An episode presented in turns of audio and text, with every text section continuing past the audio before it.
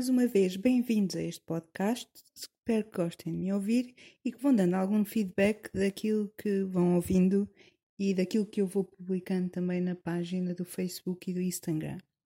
Então, este primeiro episódio serve sobretudo para explicar porque é que eu decidi fazer um podcast. Como já tenho vindo a referir uh, nas minhas publicações no Facebook, Uh, eu não queria mesmo terminar ou deixar esta página de lado. Esta página é muito importante para mim. Eu tenho, tenho, tenho dito muito sobre mim nos últimos sete anos e por isso eu queria mesmo dar continuidade a isto. Contudo, eu nem sempre tenho tido muita paciência para escrever e a tarefa da escrita tem, tem sido um bocadinho mais penosa que aquilo que eu estava à espera. Uh, como sabem, eu adoro escrita. Eu escrevi um livro infantil, uma que se chama Uma Família Diferente. Tenho também tido alguns blogs que, que partilhei nesta página, mas nos últimos dois anos uh, tem-se revelado um bocadinho difícil para mim escrever, por várias razões. A primeira será porque, desde que fui mãe, sinto que o meu cérebro não se consegue focar tão bem como se focava, eu tenho algumas dificuldades de concentrar-me um, e de estabelecer prioridades e de levar uma tarefa do princípio ao fim. Tem, tem sido essa a minha principal dificuldade. Um, a segunda dificuldade prende-se também com o facto de ser bilingue, o que às vezes é uma grande vantagem, é certo, mas neste momento não se tem revelado assim uma grande vantagem uma vez que cada vez que eu me sento para escrever em português ou em inglês, o que acontece é que me vêm imensas palavras da língua oposta uh, à cabeça. E, e, depois eu estou muito tempo para tentar concluir a tarefa naquela língua. Se eu estou a escrever em português, vem uma série de palavras de inglês, em, inglês à cabeça. Se estou a escrever em inglês, vem outras tantas em português à cabeça, o que torna esta tarefa de escrever um, um bocadinho difícil. Uh, portanto, eu decidi deixar um bocadinho a escrita de lado, não totalmente, eu vou continuar a publicar posts uh, no, na página, mas eu queria mesmo dar também uma outra face a, a, este, a esta página e por isso decidi publicar um podcast que também é um formato uh, que me atrai muito desde há um ano para cá eu tenho ouvido imensos podcasts.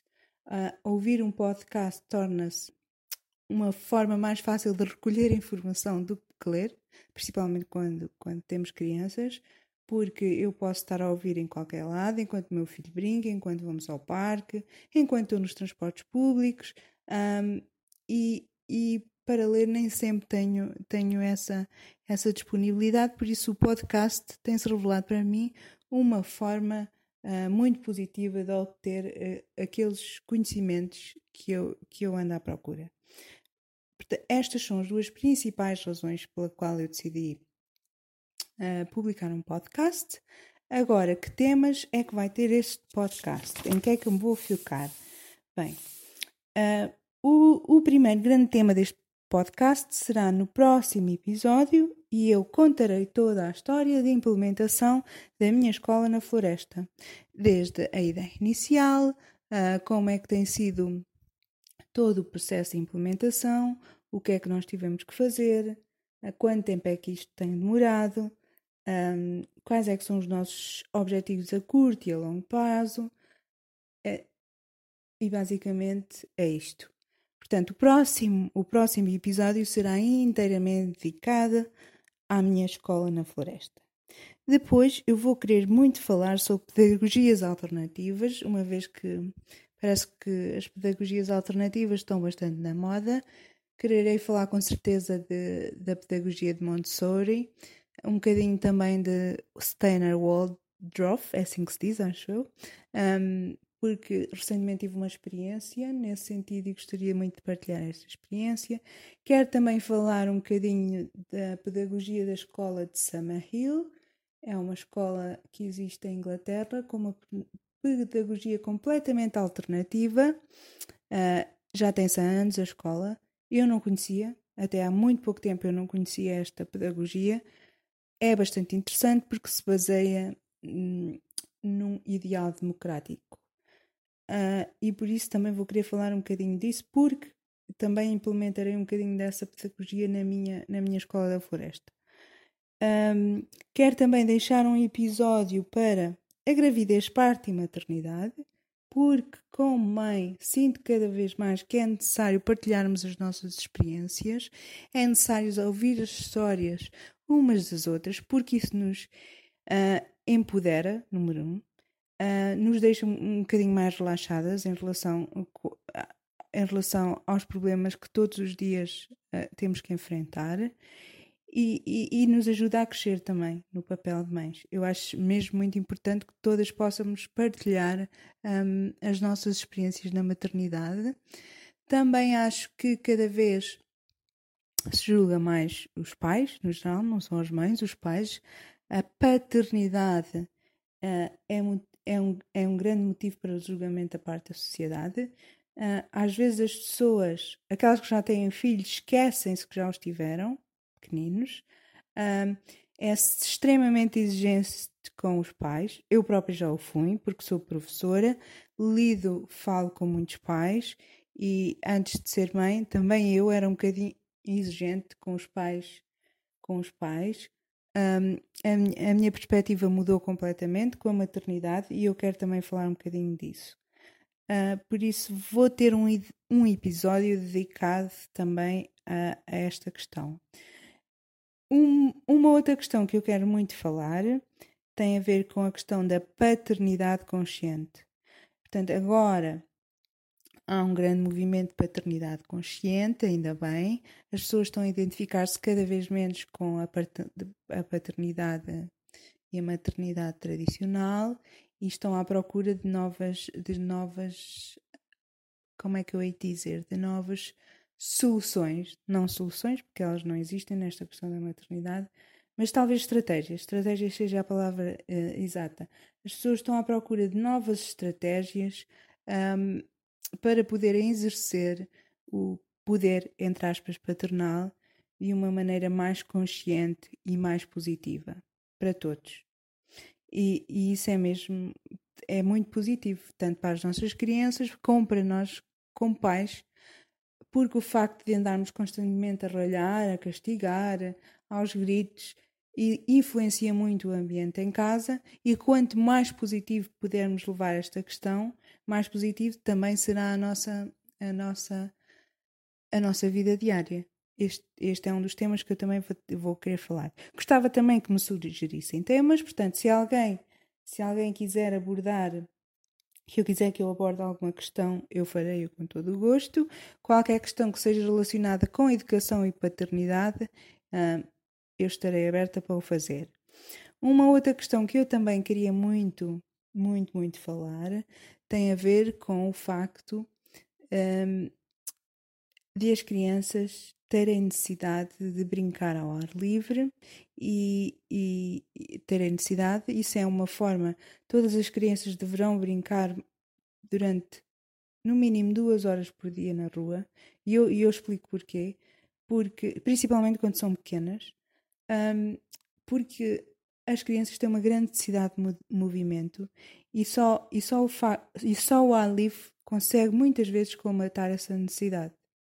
Isso depois, isso depois tem um reflexo extraordinário na vida diária em casa. Isso também é uma forma de parentalidade consciente. O facto de se deixar uma criança brincar ao livre li livremente, livremente, por várias horas ao dia, permite preencher-lhe as suas necessidades motrizes e faz com que depois eles venham para casa e consigam estar muito mais equilibrados e responder muito mais àquilo que lhes pedirmos um, sem grandes conflitos. Portanto, eu gostava muito de poder falar disso e falar também do facto, um, como é que eu vou dizer?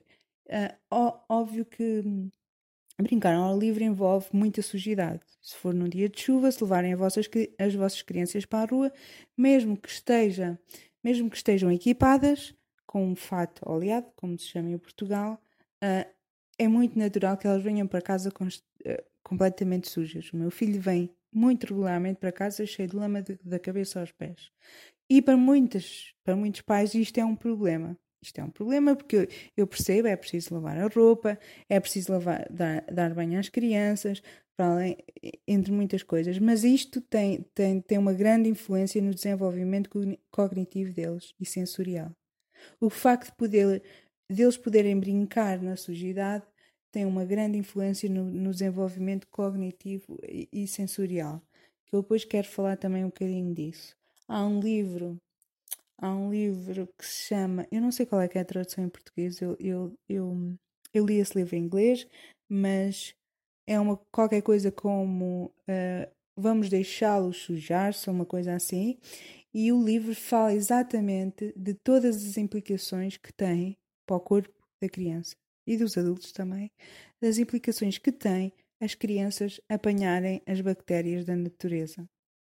Eu vou querer falar um bocadinho disso e depois eu, eu tentarei pesquisar o título do livro em português, porque eu sei cá em Portugal, aliás, eu tirei a ideia desse livro de alguém que eu estava a ler em Portugal, portanto eu vou tentar encontrar encontrar o livro, uh, mas é um, eu também vou querer dedicar um episódio a, a, esse tema, que me parece também muito importante para esta questão da educação e parentalidade alternativas.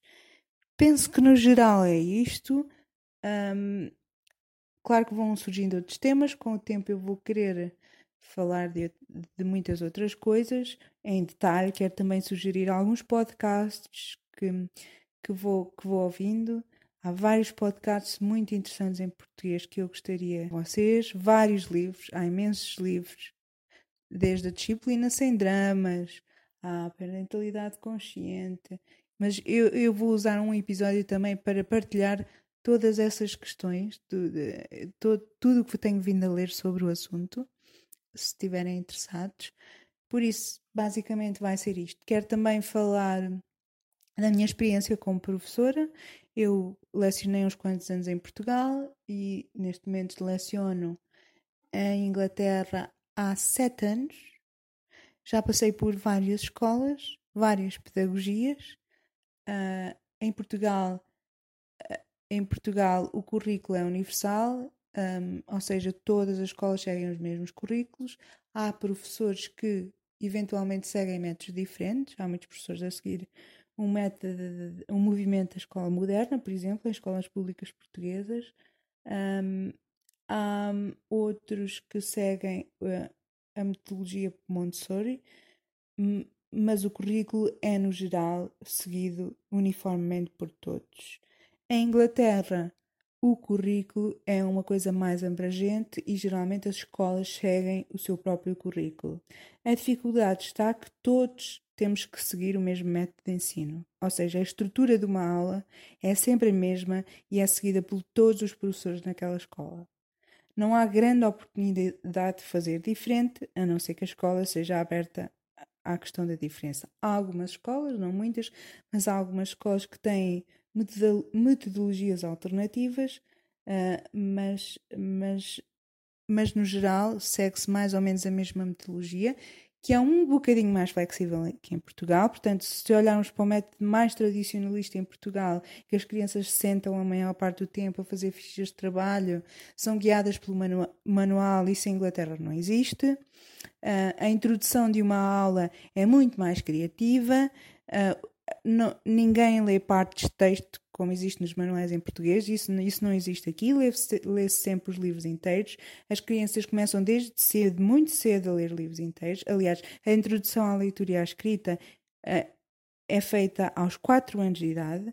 As crianças começam formalmente a educação. A educação obrigatória começa entre os 4 e os 5 anos, e é aí que é, que é feita a introdução à leitura e nessa altura as crianças começam efetivamente a ler livros, claro, para o seu, para o seu nível um, de fluência. O que acontece é que tem algumas coisas positivas, eu já vi muito positivo nesta introdução da leitura aos 4 anos, uh, não é tão forçada como em Portugal, mas neste momento também já vejo muitas desvantagens. Uh, muitas desvantagens, mas depois falarei disso também em pormenor. Portanto, há muito por onde conversar, falar, uh, só, só, só tenho que começar mesmo a gravar os episódios. Espero-vos então no próximo episódio, onde falarei da minha escola na floresta. Até lá!